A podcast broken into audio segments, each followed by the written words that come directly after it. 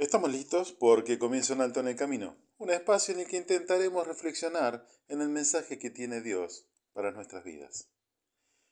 Dice la Biblia que el pueblo de Israel fue llevado cautivo a Babilonia. La desobediencia al Creador trajo esta consecuencia, la esclavitud. Entre los cautivos estaban cuatro jóvenes de buen parecer, sabios de buen entendimiento, y fueron elegidos por el rey Nabucodonosor para estar en el palacio del rey estos y muchos jóvenes más tendrían el privilegio de comer la misma comida del rey y ser criados con los mejores tutores. Se les cambiaron los nombres, nombres hebreos por nombres babilonios. Uno de ellos, llamado Daniel, habló con el encargado de cuidarlos y le pidió que no lo obligara a contaminarse con la comida del rey.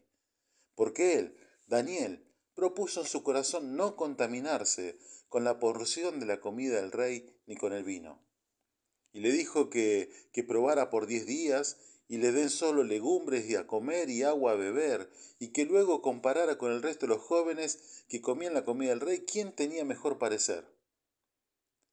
Pasaron diez días, pareció el rostro de ellos mejor y más robusto que el de los otros jóvenes que comían la misma comida del rey, transformándose con el tiempo en consejeros del rey por su sabiduría y la revelación que recibían de parte del Creador. Esta historia usted la puede encontrar en el libro del profeta Daniel, en el capítulo 1.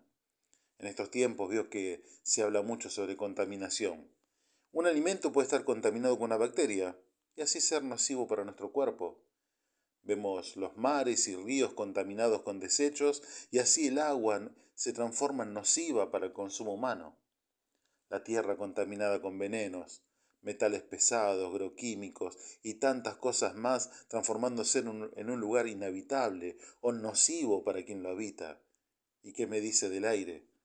Contaminado con tantos gases, siendo el nocivo el respirarlo. Daniel propuso no contaminarse, no porque los alimentos estuvieran contaminados, sino porque esos alimentos contaminarían su espíritu, su alma, apartándolo de la fe en el Creador. Hoy diferentes doctrinas se levantan para confusión, llamando bueno lo malo y malo lo bueno, echando por tierra principios éticos y morales y sobre todo para apartar de la fe a todos los que confían en el Señor Jesucristo. Y vemos las consecuencias por contaminarnos con las corrientes de estos tiempos. Corazones llenos de avaricia, promiscuidad, adulterio, la mentira que sobreabunda. El gozo y la paz es el bien más buscado y más difícil de encontrar. Consecuencias. Consecuencias de haber dejado en el olvido los consejos y las directivas del mismo Creador. Consecuencias de haber roto esa relación de amistad con Jesús mismo. Consecuencias de un estado de rebeldía con el mismo Creador. ¿Será que llegó el tiempo de tomar una decisión? de proponerse no contaminarse más con las corrientes de este siglo y comenzar a seguir los consejos del Señor? Escribió alguna vez Spurgeon, un gran predicador del principio del siglo XIX. Consejo para estos tiempos.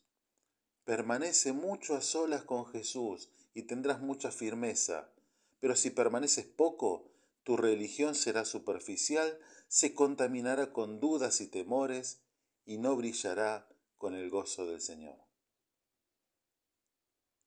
Daniel propuso en su corazón no contaminarse. Es tiempo, es tiempo de tomar una decisión. Soy el pastor Gustavo Quiles, Ministerio Misión Norte, quien te saluda hasta el próximo encuentro. Nuestras vías de contacto misión.norte.com o al 3415-958-957. Puedes encontrar este y todos nuestros micros en nuestro espacio www.unaltoenelcamino.org. Dios te bendice en esta jornada.